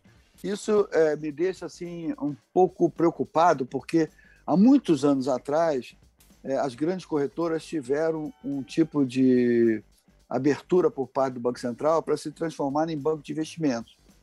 E nem todas as corretoras se adaptaram a- a- a- a essa oportunidade e não, e não conseguiram criar um banco de investimento competente. E aí não tem caminho de volta. E aí acabaram. Muitos, muitos, muitos quebraram. Quando eu vejo que escritórios de, de corretoras vão se transformar em corretora, eu acho que tem que ter muita preocupação com as regras, com os, os departamentos administrativos. Não é só operar. Eu me lembro que tinha garotos que eu dizia assim: Poxa, eu quero te dar sociedade. Ele disse: Não, eu quero ser agente autônomo. Por quê? Porque eles chegavam lá às 8h30, 8 horas e saíam às 5, 6 horas de cabeça fresca. Quando eles se tornavam sócios, eles chegavam 8h30 e iam embora às 10, porque de 6h30 às 10 a gente tinha que sentar e ver tudo o que estava acontecendo da empresa. Então, é outro foco. Então, nesse aspecto, é muito legal. O cara vai virar um corretor, vai virar um dono de corretora, vai fazer uma carreira, e aí essa corretora pode crescer e virar um banco de investimento e tal. A mesma coisa eu vejo no mercado de bancos. Eu estou vendo que estão sendo criados vários bancos, vários bancos com um número enorme de clientes e que não estão dando lucro, é só ver o balanço. E eles têm que criar produtos agora para esses bancos aproveitarem esses clientes que estão fazendo esse número. Será que esses clientes vão dar dinheiro, vão, dar, vão, vão eh, exigir serviços desses novos bancos e vão fazer com que esses bancos venham a dar lucro? É uma pergunta que eu tenho que fazer. Isso só o tempo dirá. E nós estamos vendo vários desses bancos novos. Então, isso é um negócio que cabe uma reflexão. Eu não sou um técnico, mas eu sou um observador. Eu sou um repórter. Estou olhando isso. E vocês estão olhando. Uhum. Então tem que ser olhado. Agora, tem outros aspectos que eu acho muito legal, que é você hoje estudar empresas como estão sendo estudadas sobre essa pandemia fez surgir novos negócios, essa pandemia fez você ver novas empresas, ver empresas que estavam no caminho errado, que tiveram que se profissionalizar, tiveram que mudar o rumo, enfim. Eu acho muito legal isso. E, e, e, Arnaldo, você tem uma carteira de investimentos em ações? Deixa eu só, deixa eu só Ah, desculpa, antes de, da gente mudar de assunto, né, você me chamou a atenção essa sua análise, eu queria saber hoje, imagina que a liquidez está aí e porque a, você vendeu a liquidez em 2009, o mercado ainda era diferente, né? A gente tinha uma taxa de juros Totalmente. alto, é, é, a figura do assessor de investimento não era tão é, protagonista como é hoje. Agora, imagina o Arnaldo empresário desse ramo é, no momento de hoje. É, Você está ali com a liquidez na mão e tem essa mudança no mercado. Tudo isso começa a acontecer, tem fintech, tem novas corretoras consolidando. Qual que seria a posição do Arnaldo, empresário, dono da liquidez? O que, você faria? Naquela época, eu era e sempre fui, eu sempre fui um prestador de serviço. Eu sempre fui um prestador de serviço que tentava prestar um bom serviço para o cliente ficar satisfeito. Naquela época, a, a prestação de serviço de uma corretora independente que não tinha fundo, não tinha fundo. A regra era clara: os operadores de mesa eram proibidos de operar na pessoa física. Por quê? Porque cara, o garoto compra mini dólar para ele, ele vai ficar preocupado se o mini dólar está subindo ou está caindo. Se estiver subindo, ele está legal. Se estiver caindo, ele vai ficar em depressão e não vai atender bem a clientela. Então, a regra principal: nenhum operador pode operar. E olha que tinha uns que, optar, que operavam escondidos, mas aí que você acaba descobrindo. Aí o que acontecia? Era o prestador de serviço. Hoje, essa prestação de serviço mudou muito. Porque antigamente eu me especializei, a liquidez especializou, em prestar serviço para grandes bancos. Esses grandes bancos tinham que operar BMF por corretoras que tinham grandes volumes para que eles não ficassem muito uh, na vitrine. Por exemplo, se uma, um grande banco quisesse comprar dólar e ele só operasse pelaquela corretora, quando aquela corretora estava comprando dólar, todo mundo sabia que era aquele banco que era cliente daquela corretora. E todo mundo sabia que aquele banco estava se posicionando em dólar. Dólar, taxa de juros, DI, é, índice, esse negócio no mercado futuro. Aí o que aconteceu? Eu, a gente crescia horizontalmente. A gente tinha uma gama de clientes, não tinha um grande cliente, tinha vários clientes. Então, todos os bancos queriam trabalhar com a gente, porque ali eles ficavam é, é, é, com uma, uma, boa, uma boa. não tinha transparência que eles estavam operando, eles ficavam por trás de um biombo, entendeu? Então, eu acertei, nós acertamos nisso. Chegava um garoto e assim, ah, eu tenho um banco tal que é cliente, não sei o quê, papapá, papapá, papapá. Digo, senta aí. Aí o garoto sentava, quanto é que você quer? Pá, pá, negociava com o garoto, e seis meses eu via esse garoto, mas trazia o banco. O banco gostava porque, além do mais, a gente fazia um call dentro da corretora. A gente comprava e vendia opção de taxa de juros, opção de dólar, lá na mesa. Era um volume violento, os bancos adoravam. Esse perfil mudou muito, porque hoje os bancos têm grandes corretoras de BMF. Então, eles operam pela dele, operam por outras, e agora essas corretoras que estão sendo criadas novas, elas vão ter vários bancos operando com eles, coisa que eles não tinham. Porque essas, esses grandes agentes tinham pessoa física. Agora vão ter grandes bancos. Os fundos vão. Pra, porque ninguém quer aparecer que está comprando e vendendo. Isso é muito bom para esse trabalho. Agora, tem um negócio agora mais importante, que é a parte de TI, internet. Você tem que ter uma internet eficiente para atender essa clientela. Tem que ter rapidez na execução de ordem e, e rapidez na entrega do produto e, e rapidez no teu extrato. Vou dar um exemplo prático. Eu comprei flores para o Dia dos Namorados. Isso aconteceu? As flores, até hoje, segunda-feira, já passou o dia, de, uh, dia dos namorados, não entregou. Eu vou escrever. Nunca mais eu compro e nunca mais vocês compram dessa empresa. Por quê? O movimento do dia dos namorados era grande e ele não estava preparado para isso. É erro da empresa. Isso, hoje em dia, você tem que estar preparado. Essa parte de TI é muito importante, coisa que não era tão importante na minha época. Então mudou um pouco o perfil. Eu tinha que me, eu tinha que me, aperfeiçoar esse novo modelo. Graças a Deus, eu estou fora, porque isso dá uma mão de obra, dá uma dor de cabeça. E os garotos de TI têm uma calma, eles ficam ali. Eu sou hiperativo, eu sou ansioso. Eu não aguento, não. Eu vou, é para já, é para já, vamos fazer.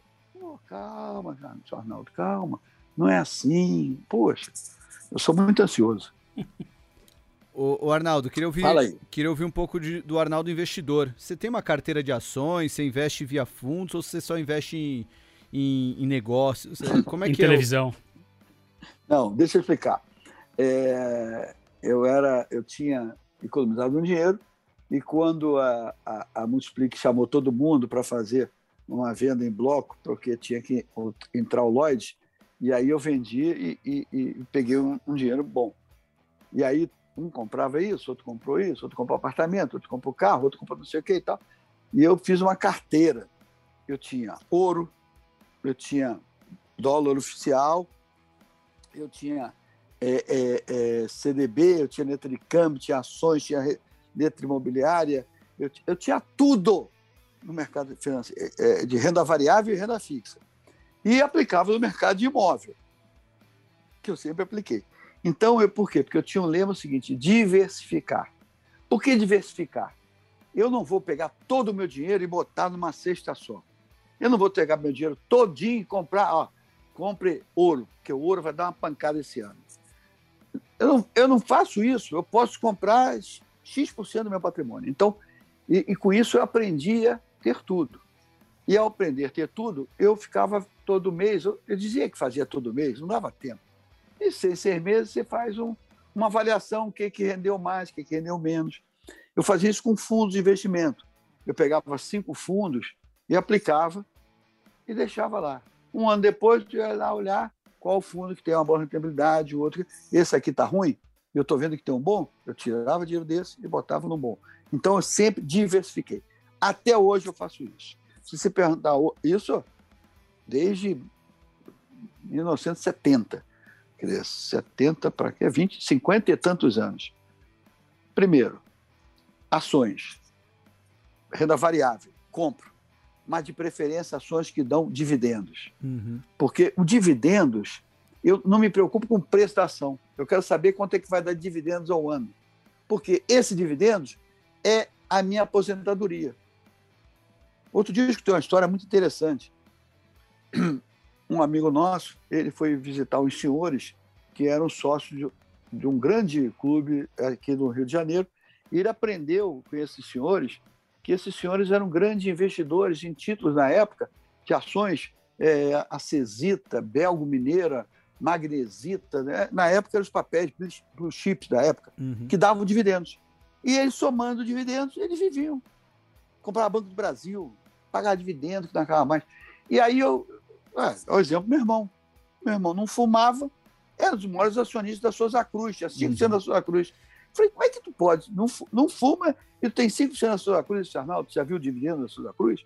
Eu falei, não, paga dividendos, juros reais e dividendos. E, e, e, e aí eu, eu, também comecei, a, eu não vou dizer o que, que eu tinha, que nem o que, que eu tenho, porque eu não quero influenciar ninguém mas eu comprava ações de determinados bancos que davam dividendos mensais. E tudo que pagava de dividendos, eu ia lá e comprava mais ação. Ia lá e comprava mais ação. Aí um dia falou assim, Arnaldo, você vai ver daqui a não sei quantos anos quando você vai ter. E de, realmente, um dos valores que eu apliquei na televisão foi vendendo parte dessas ações desse banco. Então, ação, para mim, é claro que hoje, com, a, com o telefone, você entra aqui, você vê preço de ações, não sei o quê. Né? Você vai ver os, os informativos da, da, televisão, tá lá, a bolsa subiu tanto por cento, o dólar caiu tanto, subiu tanto, não sei o quê. Que o pessoal vai ver. Mas eu queria não me preocupar tanto com isso, porque eu quero saber quanto é que deu de dividendo no final de um ano. E eu quero viver com esse dividendo. Para isso, eu tenho carteira de ações aqui no Brasil e fora do Brasil. Para isso, eu tenho esse bonde aqui no Brasil, esse bonde fora do Brasil. Para isso eu tenho imóvel. Já tive muito imóvel alugado. O imposto de renda, e, eu cometi um erro. Isso é um conselho que eu dou a todo mundo. Se você vai comprar muitos imóveis, não compre na pessoa física. Monte uma empresa de, de, de participações para ter os imóveis dentro dessa empresa, porque o imposto de renda é menor. Quer dizer, tem muitas coisas que você vai aprendendo com o tempo. Foi quando comecei a comprar, eu não sabia, eu comprei na pessoa física. Hoje eu não compraria mais. Então, eu diversifico. Eu tenho carteira, eu tenho os corretores antigos, meus amigos, que eu compro, é, mas não sou um, um cara que fica eternamente, todo dia operando. Mas, Arnaldo, você tem 78 anos, ainda não se aposentou e vai usar esses dividendos aí quando? Não, eu tô para viver. Ainda já tá viver. Usando. E vou viver bem. E vivo bem, graças a Deus. Pior é quando você não tem dividendo para viver. E você tem que organizar. Porque vai chegar um momento que você, Renatão, tu vai querer pegar onda no Havaí, não é? Vai. E aí? Como é que tu vai pegar onda no Havaí? Com que dinheiro? É, com Verdade. dividendos. Então, Salomão vai jogar peteca com os amigos dele aonde? então a regra é clara, tem que diversificar, Arnaldo. Claro, a palavra-chave é diversificar. Como a palavra-chave na época da inflação, eu botava um tijolinho assim: não deixe o seu dinheiro parado. Nessa época de inflação alta, aplique na liquidez, telefone tal. Rapaz, sabe qual era o erro meu? Eu não tinha gente para atender telefone. Eu errei nessa, nessa ação de marketing, que é a distribuição. Que, eu- que eu já tinha errado antes da Multiplique. É, tinha uma época que a Multiplique tinha não, é, os fundos davam 340% ao ano limpo de imposto de renda no semestre. Olha só como é que era a taxa de juros antigamente. Aplique você também no fundo Lono Multiplique de investimento. Telefone tal em São Paulo, telefone tal no Rio. Aí os caras falaram assim: Arnaldo, está espetacular. O que está acontecendo? A gente não tem gente para atender telefone. Eu, eu errei na, na- na distribuição do produto. Era no jornal isso, Arnaldo? É, botar tijolinho no jornal. Foi a primeira. Olha, se você soubesse que a primeira. Eu, eu fui promovido a diretor de marketing do- da Multiplique, London Multiplique, não, Multiplique. E aí era um 15 de janeiro, meu aniversário, eu estou olhando um jogo de vôlei. Aí tinha um cara na TV Bandeirantes que entrava, o jogo parava para entrar um cara com, com um rodo para limpar a quadra, para secar a quadra. Porque antigamente o jogador caía, molhava muito Uhum. a quadra, mais do que agora. Aí eu olhei e falei, sabe uma coisa? Fui da São Paulo, Luciano do Vale e o Kiko. Falei, eu quero botar multiplique nas costas desse limpador de, de quadra. A televisão chegava e mostrava. Aí passou o segundo set, o diretor de TV me chamou e falei, ah, quanto é que a Multiplique está pagando para a TV Bandeirantes para a gente mostrar isso? Eu falei, nada, minha amizade. pô. Sou amigo de vocês, pô. sou juiz de futebol. Aí o cara, não, tem que pagar. E daí pá, paguei uma, uma, uma merreca lá, e acertei que lá da área comercial e pagar. Porque tudo na vida você tem que encontrar uma forma de, de mostrar, né? O, stock pick de vocês, você não mostra na internet, Bastante. mostra em um monte de lugar? Então, eu ontem, eu ontem mandei fazer umas camisetas, regra clara, e pode isso, Arnaldo. E aí ontem levei para a praia a camiseta e andei dando o pessoal jogar vôlei, jogar beach tênis comigo. E aí dei. A Sandra Pires, que é campeã olímpica de vôlei de praia, na Olimpíada, não sei, em 90 e poucos Estados Unidos, é, ela e a Jaqueline fizeram uma dupla na época. Pô, primeira campeã olímpica brasileira, jogou ontem com uma camisa. Qual é a camiseta? Pode isso, Arnaldo. Eu joguei com ela. Parava o pessoal no paredão. Pode isso, Arnaldo. Porque a Sandra joga muito bem, eu sou. E aí, pode isso. Foi uma sensação. Tudo, olha, Chacrinha já falava. Quem se, não se comunica, se trumbica.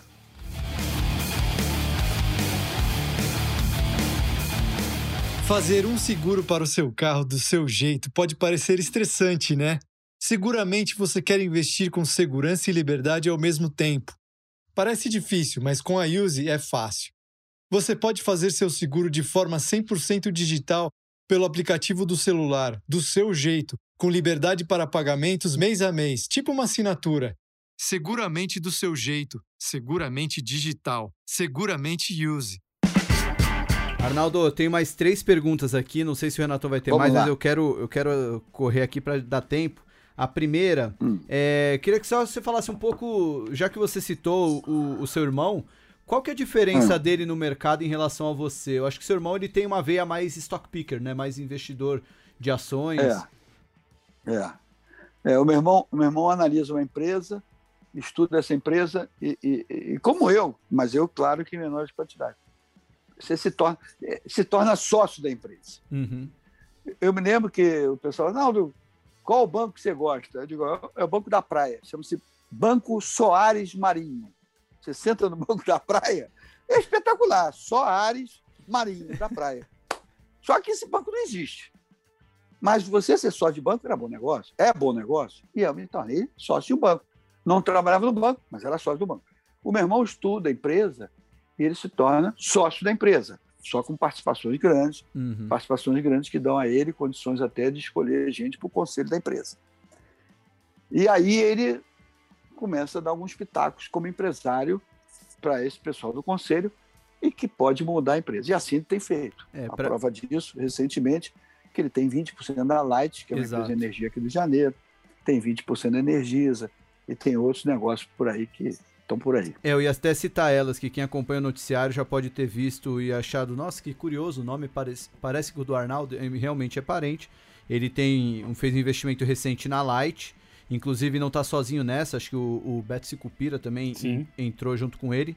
Na Energisa, ele é o maior acionista, tirando a família Botelho, que tá lá dentro da Exato. Energisa. E você que gosta tanto de Equatorial, Renatão, a Energisa é a aspirante à nova Equatorial da Bolsa. Olha só. No... É, a Equatorial, a Equatorial, cujo o presidente da Light hoje, o Nonato, veio da Equatorial. Vários, Uhum. alguns rapazes vieram da Equatorial. A Equatorial foi um caso de sucesso porque aprove- aproveitou uns executivos e aproveitou também um conselho muito forte.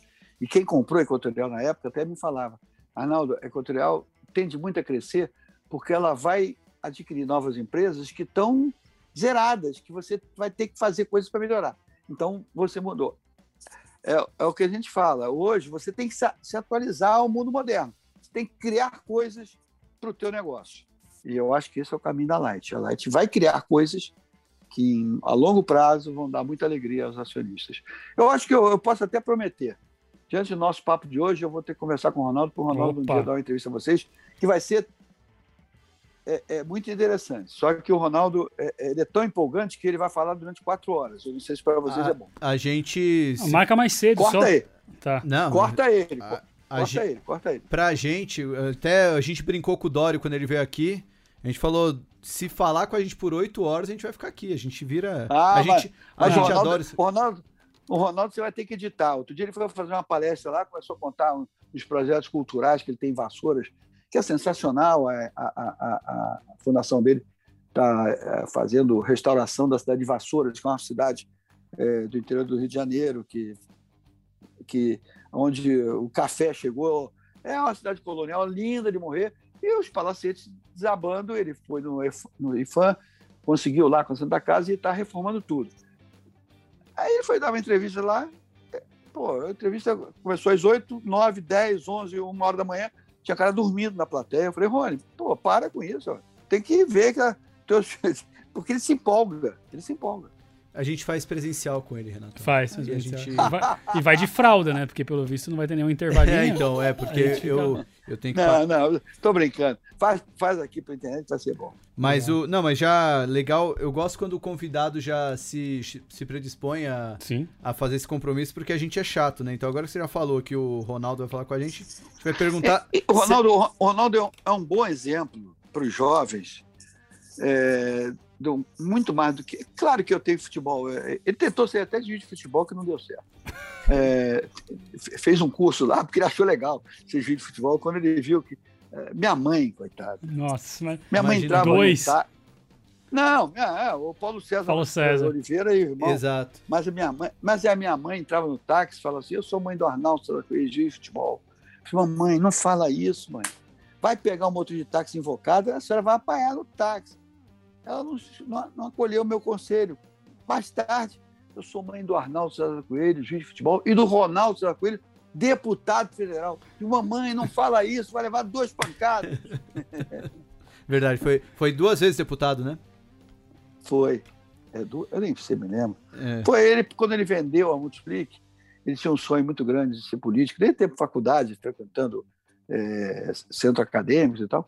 E aí ele falou, ah, e entrou, fundou o PSDB junto com o Fernando Henrique, ele era do PMDB. Tem história. Por isso que estou dizendo que a história dele é tão vasta, apesar de ele ser mais novo, quatro anos, e parecer fisicamente que tem mais cinco anos do que eu. e Depois vocês falem isso, que ele vai ficar chateado para com vocês. Tá, tudo Mas bem. é, é, é uma história muito rica. De um cara que aproveitou a oportunidade. De, e como eu, estudou em escola pública. Uhum. Ô, ô Arnaldo, é, queria que você contasse pra gente, não, não- pode ser só uma que você lembrar aí de cabeça, porque você deve ter muita história disso, e a gente pode até fazer um episódio extra só disso, mas alguma história na sua vida, é, seja é, na arbitragem, seja na liquidez, mas que o mercado financeiro e o futebol se intercalaram ali, que você acabou tendo um papo de futebol com alguém no mercado, ou um papo de mercado com alguém de futebol, enfim, alguma curiosidade aí que você já já passou e que você obviamente pode revelar aqui pra gente. né? O mercado financeiro e futebol. Eu, é uma história até meio íntima, né? mas a gente tem que contar, porque não, não escondo nada meu. Eu, eu, eu fiz vasectomia é, com 30 e pouco, 40 anos, não me lembro. E o médico, Toninho, já falecido, Botafogo doente, ele, ele, ele queria fazer uma anestesia local, que é terrível, né? Imaginem aonde vai ser a anestesia local. Nesse dia, eu cheguei no consultório Prefiro dele. Não imaginar. Sentindo... Prefiro não imaginar, Arnaldo. eu, estou, eu, eu chego no escritório dele às seis da tarde. E aí recebo uma ligação. Arnaldo, tá, sumiu um cheque de um bilhão, um milhão, não sei o que, um valor daquele astronômico, de um cliente, e que não ia bater, no, a gente não conseguia pegar, descobrir o cheque onde estava para depositar no banco. Então a gente ia virar, a gente ia ficar virado, errado, furado do banco porque a gente não, não ia depositar aquele cheque do cliente. E eu digo, procure tudo, e procure tudo, e procure tudo. E chego no médico e começo a conversar com ele e tal. Eu vou ali para a máquina e tal. Aí lá pelas tantas, eu tô com o cheque, o negócio do cheque na cabeça. E papai chegou na hora dele fazer anestesia. Vocês imaginam, eu preocupado com o cheque que não chegava na liquidez e tomar anestesia do Tuninho. Tuninho foi criado com a gente, por isso que eu chamo de Tuninho, Antônio Dias Seixas, médico eu não consegui ser anestesiado. Porque cada picada que ele me dava, ele dizia assim: olha, a bola, a bola vai com fulano, não sei o quê, e gol, e pá! E errava o lugar da picada. Por quê? Porque eu me retraía todo, nervoso, tenso, com o cheque da liquidez que sumiu e com as picadas dele. Aí chegou no momento e falou assim: Arnaldo, para tudo, volta amanhã que vou te dar anestesia geral. Aí eu pude ligar para a liquidez, e aí? Pô, Arnaldo, estava dentro do envelope que a gente não tinha visto, tiramos todos os cheques, ficou um colado no fundo do envelope era o cheque que faltava. Essa é, é uma das histórias que mistura futebol, é, é, mercado financeiro e que é, mostra uma intimidade de minha que vocês ainda não passaram, que são jovens, mas é. muita gente já passou. Na boa, eu, eu, eu queria ouvir mais, só que eu, eu deixa não. eu matar a pauta aqui, se der tempo, eu vou querer hum. voltar aqui, porque eu, eu tenho que fazer essa pergunta para o Arnaldo, porque a gente fala disso toda a roda de futebol que a gente vai conversar, tem sempre algum especialista de VAR para falar, putz, o VAR Putz. veio para salvar, o VAR é uma merda, o VAR. Arnaldo, qual a sua opinião sobre o VAR? Antes de, de, de responder isso, é, deixando já um a regra clara surgiu porque eu comentando na Globo explicava, Galvão, carrinho por trás é perigoso, é lance para cartão amarelo. Mas o cara foi na bola, foi na bola, mas veio o tornozelo do cara. A regra é clara, Gavão. E a regra é clara e ficou a regra é clara. Um dia, aí na rua, o garoto chegou para mim e disse: ah, não, esse negócio de regra é clara tá pegando. Porque tanto você bater no Galvão que a regra é clara. O VAR é a mesma coisa. Eu bato no VAR, bato no VAR, bato no VAR e vou continuar batendo no VAR, porque é tudo de errado que pode acontecer no futebol é o VAR. Primeiro é o seguinte: hoje qualquer vendedor de picolé pode ser bandeirinha. Por quê? Há um gol, o vendedor de picolé fica parado lá, picolé, picolé, tá vendendo picolé, porque os caras vão ver se o gol foi válido ou não pela televisão. Então não precisa daquele cara ali, bota o vendedor de picolé, vendendo picolé de, de vaca que vai dar certo. E o juiz, por sua vez, ele se acomodou. Tem um lance claro de pênalti, ele não dá pênalti, porque ele sabe que se a bola sair para lateral, o cara vai chamar ele e dizer, olha, olha lá porque foi pênalti. Então ele, ele se exime do compromisso de decidir. Ele não, não é mais a autoridade máxima que era no meu tempo. Na época, eu errava ou acertava, mas eu decidia. É isso. Eu corria riscos. Hoje os caras não correm risco.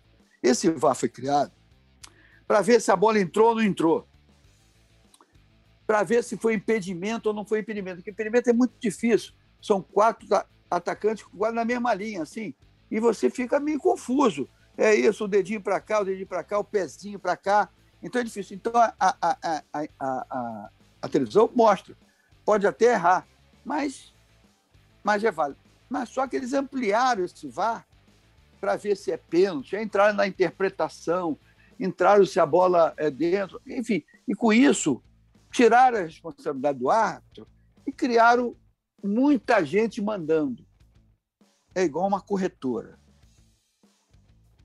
muitos diretores. Se todo mundo mandar ao mesmo tempo, vira bagunça. Cada um manda na sua área. E um coordena todos. Ponto. No futebol é a mesma coisa. Se o bandeirinha, que é bandeirinha, começa a ficar vendo falta, para cá, para cá, falta ali, falta aqui, ele esquece de ser bandeirinha. E já deu processo contra mim. Se bandeirinha fosse bom, se os bandeirinhas soubesse apitar, ele não seria bandeirinha, ele seria árbitro. Então, o VAR, para mim, da forma que está sendo, é muito errado. Outro dia, a menina, a Edna, que vai, vai para a Olimpíada, deixou de dar um pênalti claro, claríssimo. Aí o time do contra-ataque foi lá e pum, gol lá. Sabe o que aconteceu? O VAR chamou, ela teve que anular o gol de lá e marcar o pênalti aqui. Imagina isso do Maracanã lotado com 150 mil pessoas quando apitava, eu ter que fazer isso. Ia matar não sei quantos coração e eles iam me matar depois do jogo. Perdeu todo, tudo. E demora muito tempo, não sei o quê. Eu estou escrevendo um artigo agora, Eurocopa. É outro esporte ou outra arbitragem? O futebol brasileiro, o futebol sul-americano é viciado. Você passa a mão no rosto do cara, o cara cai. Ai, me agrediu. Aí o juiz vai lá dar amarelo. Está errado isso. Por quê? Porque a televisão que está apitando. E televisão apitando não dá certo. O VAR tirou o skin the game da arbitragem, Renatão. É. Mas, o Arnaldo, você é a favor de algum vídeo? Olha, é duro você ter um gol que a bola entrou e o juiz não deu. Mas, meu Deus, se você tem um cara pago para ficar ali, para ver se a bola entrou ou não entrou, exige dele ser melhor profissional. Sabe quanto que eles gastam agora com curso para VAR? Um dinheirão por ano. E sabe quanto eles gastam para preparar um árbitro? Nada. Por quê? Porque o VAR virou um grande negócio. Sabe quanto custa o equipamento de VAR? 30, 40 mil dólares. Quanto ganha um garoto, um árbitro para ser VAR? É o mercado de trabalho. Aí, você dando emprego para todo mundo e criando um equipamento desse para atrapalhar o futebol, aí o cara, ah, se tivesse VAR, se tivesse VAR, não. Exija que o árbitro seja bom, de qualidade, para não errar. Que era no meu tempo, era assim. Por isso que eu sou contra. Ô Arnaldo, quem foi o melhor árbitro que você já viu? Brasileiro Armando Marques. Era um magrinho, que hoje pode falar, gay, que botava uma banca dentro de campo. O cara tinha que chamar de seu Armando. Ele chamava o jogador de seu Edson, que era o Pelé. Apitava, corria em cima, revolucionou o futebol mundial. Porque antigamente era um árbitro gordo, barrigudo, ficava no meio do campo, tomava cerveja antes do jogo, tomava uísque no intervalo. Aí aparece um magrinho lá que apitava em cima, pá, pá, pá, pá. Foi apitar a Copa do Mundo, mudou todo o estilo de arbitragem. Hoje todo mundo apita igual a ele. Arnaldo, só. E a história com o Castor? Terminou como? Vocês chegaram a fazer Qual as pazes? Essa que ele. Não, não. O Castor é uma série até da Globoplay, que é o maior sucesso. O Castor é um grande é, é, chefe de tudo, do futebol, mandava na federação, mandava na escola de samba, mandava no jogo do bicho, mandava no não sei o quê. É, eu, é, era amigo, como todo cara, se encontrar na rua, como vai, tudo bem, e não sei o quê. Pá, pá, pá, pá. Uma época eu estava em litígio com a federação. Arnaldo, qual é o teu problema com a federação? Nenhum, doutor Castor. Ah, precisa, fala comigo que eu resolvo. Quer resolver? Vou fazer, pedir ao Castor para resolver o problema meu financeiro com a federação. Era um cara envolvente, inteligentíssimo, boa praça para cacete, mas que mandava mesmo. E se você marcasse um pênalti contra o Bangu, porra, era um terror. Era isso aí. Bom, Renatão, hum. é, como é que a gente pode terminar esse papo? Eu queria ter feito um. Um apito final? Um, não, mas antes, pedir um livro, né? Pro, ah, pro é, Arnaldo. Pô. A gente sempre pede para os convidados recomendarem um. passarem uma dica de leitura. É, você, por ser um quase que um, um, fundo multimercado aqui, né? É, é árbitro, já foi dono de corretora, é, tem seus investimentos. Você pode recomendar o livro que for de qualquer tema, mas queria que você desse pode uma comprar, dica. Pode comprar, quem for à livraria, o último livro do Nelson Mota. Eu não vou dizer o título, porque o título tem palavras obscenas. Ah, não tem problema, eu digo aqui, peraí. Só deixa eu descobrir qual é. O Nelson Mota, que é, é tricolor doente, que eu sou fã dele, escreveu um artigo ontem que para você conquistar, Salomão, você, é você é casado ou solteiro? Salomão? Eu, eu tô. Eu moro junto, né? É o, é o game ah, over. Gaguejou, é o game over. gaguejou. Não, mas ele diz o seguinte: para você conquistar uma moça, nada melhor que uma boa conversa. Alegre, descontraída, E isso é, é diferente das pessoas hoje que fazem qualquer tipo de, de violência para conquistar uma mulher, como o presidente da CBF fez. Quer dizer, ele foi escrever, o artigo dele esse último fim de semana. E o livro dele, o último livro, ele conta a história dele. E, é, e a gente vê pela característica que ele é um cara, além de um grande compositor, um grande amigo de artistas, é, enfim, um tricolor, gosta de futebol. O livro dele é legal. Estou lendo o livro dele com calma. Está lá em Búzios. Eu deixo lá para toda vez eu ler dois, três capítulos. Se chama De Cu para Lua. De cu pra lua? Ah, um nome uhum. bonito. Já é falamos de vasectomia, agora falamos do cu pra lua, tá. Aliás, o, o, Nando, se o YouTube for derrubar por causa disso, aí você, você corta. Você faz né? um D pra lua. Mas o que mais tem hoje, o que mais tem hoje é livro com palavrão no título, né? É. Então, pô, qualquer clube do livro vai derrubar, o YouTube vai ter que derrubar. Então, pô, Nelson Mota, grande escritor de cu pra lua, esse é o nome do. o, o Arnaldo, então, para finalizar, é, eu, ah. eu queria saber de você qual que, qual que é a regra mais clara do mercado financeiro. Eu acredito que pelo nosso papo é a diversificação. Você já deixou isso meio claro. Então, para mudar a pergunta, qual que foi a, a, a regra mais clara na sua vida para você ter tido essa trajetória de sucesso de um, uma pessoa que transformou o, a profissão árbitro de futebol no Brasil e também conseguiu trilhar uma carreira muito legal no mercado financeiro? Eu acho que na vida você tem que ter credibilidade. E para conquistar a credibilidade, você tem que ter uma personalidade séria, honesta. Tem que ser um cara amigo dos amigos, fiel, uma pessoa correta, uma pessoa cumpridora dos deveres, uma pessoa humilde, não ser uma pessoa de nariz para cima, prepotente. Tem que ser uma pessoa que saiba escutar, apesar de eu ter uma certa dificuldade como eu falo muito, eu tenho dificuldade de escutar, mas é, é isso aí. É, e está no lugar certo, na hora certa, porque as oportunidades surgem. É, nem todas são boas, mas se você aproveitar 90% das oportunidades, elas vão ser boas. Como ficar atento a tudo, atento a bons negócios, quando eu falo de bolsa, é, ações, comprar ações com dividendos, e também ver a história de empresas novas que estão surgindo, e estão no mercado bom e que você pode ter uma rentabilidade melhor, mas não coloque todo o dinheiro numa cesta só. Esse é o conselho que eu dou. Excelente, Arnaldo. Cara, gostaria de agradecer demais, assim, foi um papo nota mil. Espero que a gente possa ter esse papo de novo, de preferência presencial, porque acho que vai ser bem mais legal, assim. E até, inclusive, imagina, a gente fazer um papo você e seu irmão junto. Poderia ser um papo bem bacana. Aí, é, não, aí é, não vai dar certo. É muito papo, muita conversa e tal. É, é, imagina eu e Galvão juntos aí. Haja coração. Ah, ia ser, ia ser legal, ia ser legal. Eu, ah, eu, mas, não vai dar, mas não vai dar mesmo. Não vai dar mesmo. O Galvão, eu, ter, eu dou um murro na cabeça dele. Tuf, para. Aí ele para. Stop. Estátua. Ele para. Pô, é, eu, eu não vai tenho, brincar de estátua. Eu não tenho essa intimidade com o Galvão pra é. bater nele. Nem no Renato eu bato. Não. Pode bater no é estoquinho aqui. Ou então botar a campainha. É. Botar a campainha. O tempo, pum, apertou o tempo aí fala o outro. Mas Corta o microfone. É um grande amigo, um grande amigo, um grande incentivador. E quem acha que eu sempre briguei com ele, pelo contrário. Não é que a briga era, eram combinadas, não, entendeu? As brigas eram para provocar, sabe? Ronaldinho pega a bola, dribla um, dribla outro, dribla outro, caiu, falta. Calvão, não foi falta. Ronaldinho trepa... tropeçou num buraco que tem no campo. Pronto. Aí já, já dava confusão. E era sensacional. É, eu lembro. É que brigar com o juiz é fácil, né? A, a gente tem que assistir é. umas, uns VTs do, do, do, Arnaldo e o Galvão antes da gente fazer a entrevista para ver se a gente.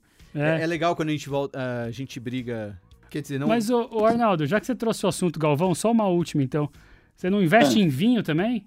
Não, ali, não fez sociedade com ele? Não, eu, eu, eu, eu tomo, não sou um, um grande conhecedor de vinho.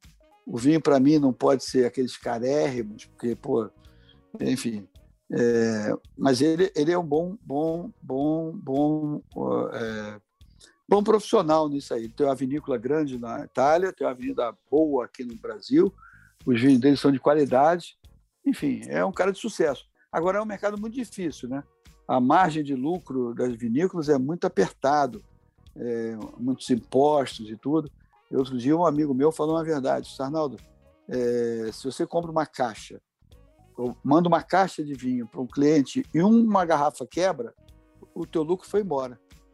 Você vê como é que é, é, é o negócio, né? É, mas o, o, Galvão tem, tem capacidade. Agora, ele, quando começa a falar de vinho, e eu, de propósito, aquele bem amigos, eu criava um cardápio e inventava um vinho que não tinha nada a ver com o cardápio. Era peixe, eu pedia vinho tinto.